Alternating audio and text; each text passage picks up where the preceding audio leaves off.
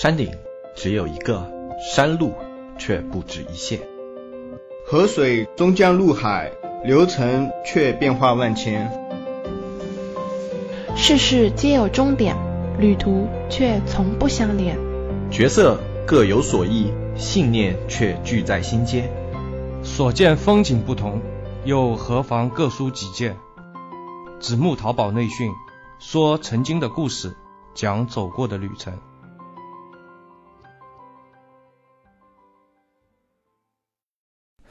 大家好，欢迎收听新一期的子木淘宝内训，我是主播大海。前段时间以为大雪封路呢就可以清闲一点了，结果被拖去各种年夜饭。过几天我们自己公司也要年夜饭了，每逢过年胖三斤啊，还真是没辙了。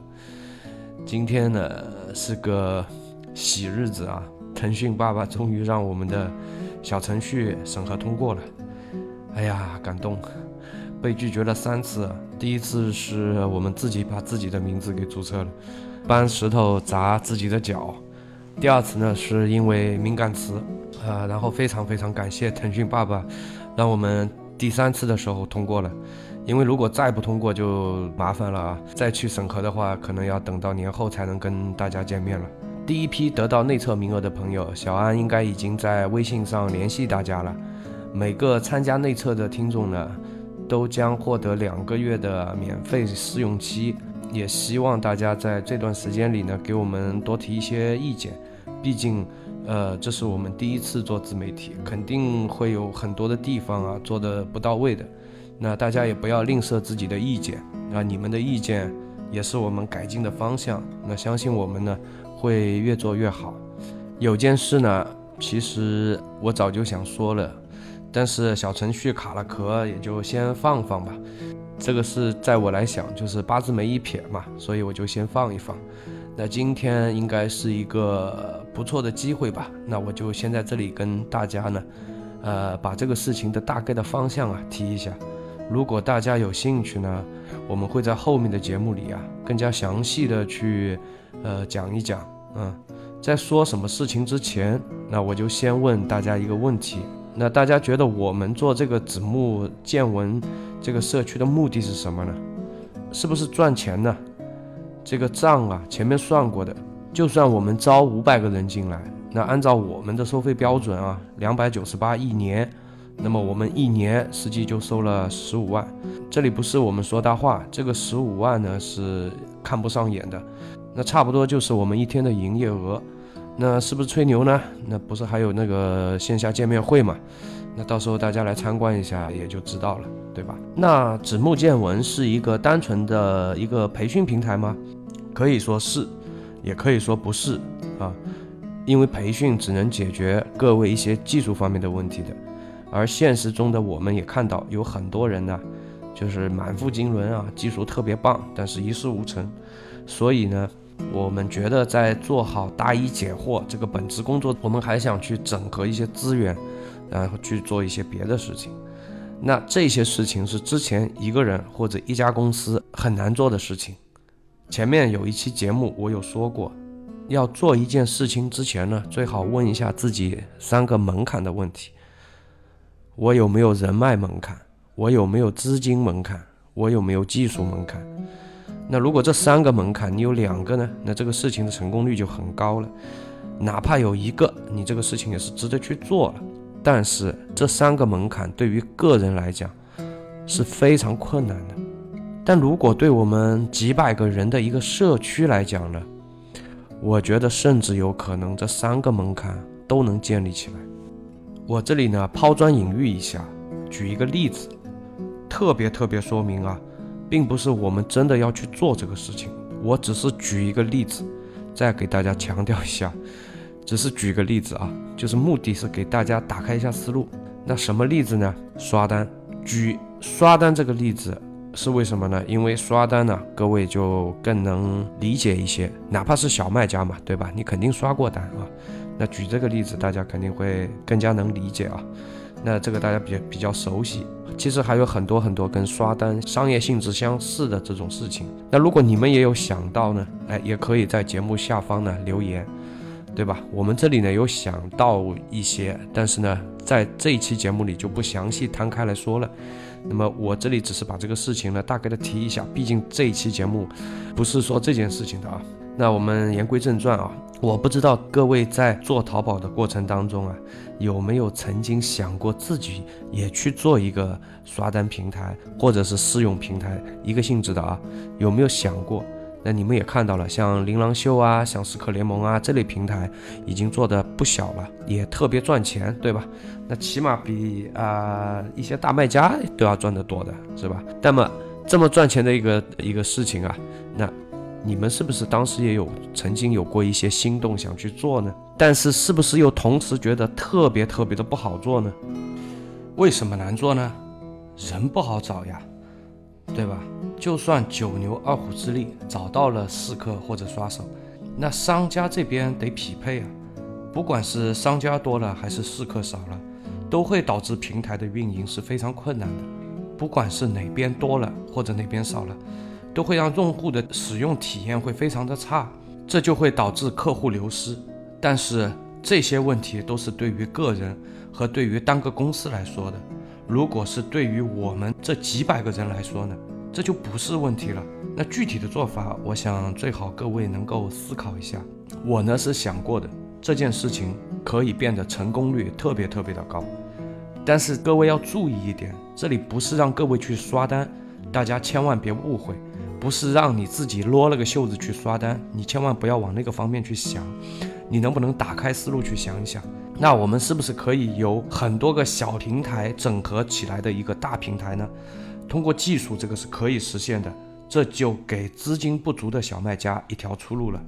现在的佣金已经不低了，好的平台都要二十多块钱一单，高客单甚至可以达到五六十一单。这对于一个小平台来说，一个月几万块钱的盈利是不是很轻松？那我们这样的模式是不是特别安全？我们这样的模式是不是区别于全国大部分的平台？如果拿着这样的一个平台去拉商家，都不用跑出门的，群里喊喊就能来一大批，那。我知道你们肯定听到这里还是会有很多疑问的，怎么做呀？是吧？听不明白呀？能不能说细一点？我希望各位还是耐心一点啊。这一期节目里我们就先不摊开说了。那对于群里面的一些大卖家呢，我们也要多进行一些信息共享，然后抽得出时间呢，我觉得明年我们可以多聚聚，见见面，看有没有一些什么可以合作的项目。我特别特别的期待这一天。但是就拿当下来讲的话。我觉得我们首先还是要解决一下小程序的一些 bug，提高小程序的内容量，啊，收集各位的建议，改进内容。那就像我经常在公司里说的，如果你的一只脚没有踩稳，就要迈开第二只脚，这个就要摔跤。所以还是一步一步的来，但是我也压抑不住自己的一些激动吧。先给大家剧透一下我们未来可能会做的一些事情。那对于小程序来讲呢，我们现在主要有两个困难。第一个呢是团队里大部分的人呢需要明年才能真正的全职过来做，那目前都是这个兼职状态的，那投入肯定就不够嘛。你像那个比较占用时间的音频或者视频这部分内容啊，就没有及时的跟进，对吧？这些会在大家专职之后啊，就及时的跟进的。那第二个困难就是说，目前的内容啊，都暂定是以新手买家为主的，但是这两天也发现啊，群里其实有为数不少的大卖家的，千万级的卖家就好几个，那个 压力山大，所以这也就意味着我们的内容。必须必须要区分开来，就是分别针对于小、中、大三个等级的买家，对吧？那这些问题都是迫在眉睫的，我们呢也将加班加点的去把这些问题给解决掉。也恳请各位给我们一些成长的时间。那前段时间呢，也有很多人在问我们什么什么培训班要不要参加啊？那我这里可以统一的回复一下了，你们可以都不用参加了。以后你们想要听什么课程，因为我们毕竟不是万能的，呃，我们在早期的节目里也有说过，我们很多很多的资讯也是从外面听来的，但是我们并不是说他们说。往东我们就往东，往西我们就往西，我们会结合自己的思考，我们会结合自己的经验，取其精华，去其糟粕吧。那所以以后你们要听什么内容，对什么内容比较感兴趣的，那我们可以来付费，然后去听外面的内容，然后再把这样的一个听课笔记呢，结合我们的经验，把没用的部分去掉，然后把有用的部分呢，更详细的用大白话转述给大家，这样不是更好吗？今天跑题跑得有点厉害的，已经过去九分多钟了。好了，我们还是马上进入主题吧。韩都衣舍的经营模式啊，这是一期欠了大家很久的节目了。有在不拖过年呢，还是个好同志。那韩都衣舍是一个明星企业了，所以我在录这期节目之前呢，我就在想，要不还是先去网上看看吧。万一啊，我在这里噼里啪啦说了一大堆，搞了半天呢，网上都有。这样呢，既浪费了各位的时间，也浪费了我的感情。然后一找呀，果然有，还不少。那我大概的看了一下啊，大同小异的。今天这期呢，就把网上有的资讯啊，简单的带过，然后着重呢说一下它这个模式对我影响最大的两个点，以及我对这两个点的一些个人体会吧。那顺带还有一些内容呢，是网上没有的。我想，如果各位真的对韩都的模式感兴趣的话呢，除了我节目之外的内容，你都是可以在那个百度上找到的，所以你可以到那个网上去看一下。然后我现在讲的呢，是一些网上没有的。韩都衣舍呢是两千零八年的二月份成立的，很多人呢认为韩都衣舍是一个做服装的公司，其实它不是做服装的，它是一个平台型的公司。就跟今天的那个海尔啊，跟今天的腾讯啊，像这样的公司是很像的。那么按照韩都赵总的原话说呢，他们的服务对象啊，并不是客户，那他们的服务对象是平台上有梦想的创业团队。那这样的一个定位，已经把韩都的模式和大部分的服装企业啊区分开了。韩都呢，一共有六个合伙人，他们的共同特点是。没有一个人干过服装，只有那个赵总赵银光呢是懂一点互联网的。你像他的那个副总那个刘军光，来韩都之前连 QQ 都没有。他们当中有人是学韩语的，有做历史的，有记者，还有那个国际贸易的啊。那么为什么他们作为一家互联网公司而不去找那个互联网人才呢？韩都的价值观是。他们对于人性的研究、管理的研究和激发员工的研究，比什么专业技能都要重要。